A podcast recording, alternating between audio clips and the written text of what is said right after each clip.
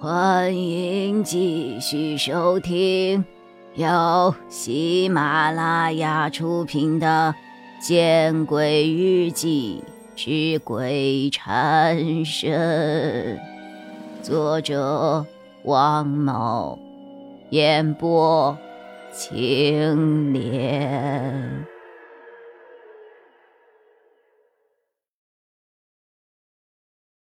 再说。十几个小时前，我已经把电脑关掉了呀，怎么重新开机之后又是播的这个节目呀？我摆动着鼠标，想要关掉这个视频软件上的红色叉叉，点了半天却怎么也不起作用。说实话，前一天我才见到鬼，又做了奇怪的梦，现在又看到这个奇怪的人在电脑里阴阳怪气的唱着同一首歌。问题是，软件还关不掉，我都不知道是该愤怒，还是该恐惧了。我真的想立刻拔掉电脑的电池，但是我不敢，我怕拔掉电池之后，画面上这个人还在继续没完没了的唱。我宁愿自我欺骗说，这个电脑的年代太久，是卡住了。也不愿意承认自己看到鬼了。我打开房门，走了出去。走廊还是很暗，明明有灯，却是隔两个才开一个。我心中腹诽：那个老板真是小气。这一层，仿佛只有我一个人住，真是够瘆人的。我抱着这样的想法。走到了楼梯口，看到楼梯口的那个三零幺的房间门半开着，里面还有光。我这才松了一口气，至少有人和我住同一层，哪怕是坏人，那也是人呐。于是，我朝三零幺的房间内看了一看。我发现房间里对着电视唱歌的人好面熟，嗓音也好熟悉，这分明就是我在电脑上关不掉的那个把一首歌唱了十几个小时的家伙吗？一定是错觉，一定是错觉，我这样安慰自己。毕竟哪里有那么巧的事情？自己出生二十多年都没有见过鬼。怎么偏偏这一两天见那么多？我强自镇定的下了一层，到了二楼。二楼有一个小孩在跳绳，他的嘴巴里一直重复在数：七十八，七十八，七十八。我看这个孩子也有些面熟，似乎像是……梦里提着灯笼的那个小男孩，怎么可能呢？我不敢再看那个小男孩，我继续下楼，下到了一层，看到了老板正坐在柜台里，戴着耳机在打游戏。我思忖了良久，还是没有把“你家宾馆闹鬼”的这句话说出来。一来这样实在不礼貌，二来。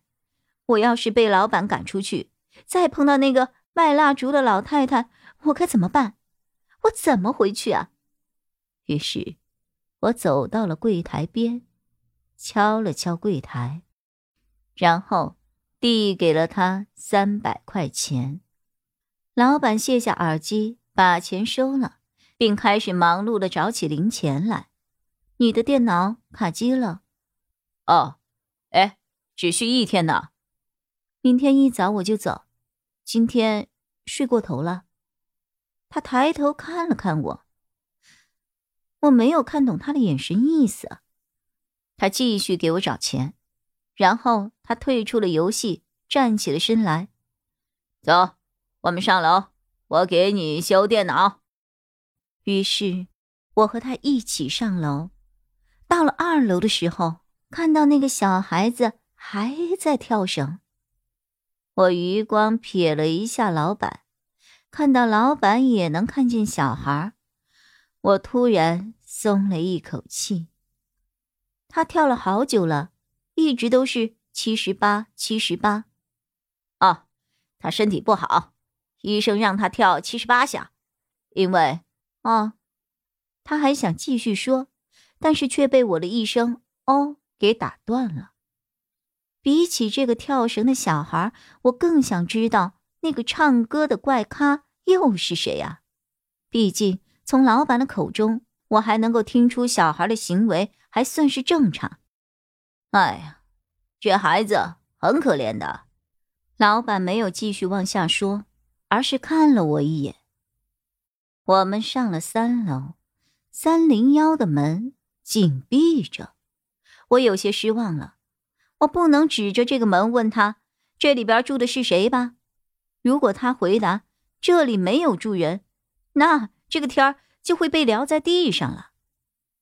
三幺三，我掏出房卡刷了一下，门便开了。他有些意外的看了我一眼。进了房门之后，还好电脑还开着，那个软件也还开着，电脑里的人。还在没完没了的唱着，这个怪咖一直唱一首歌，好难听啊！关又关不掉，害我一晚上都没有睡好。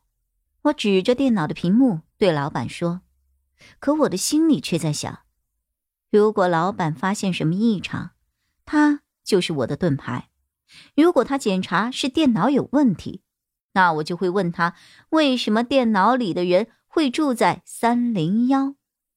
这家伙，哎呀！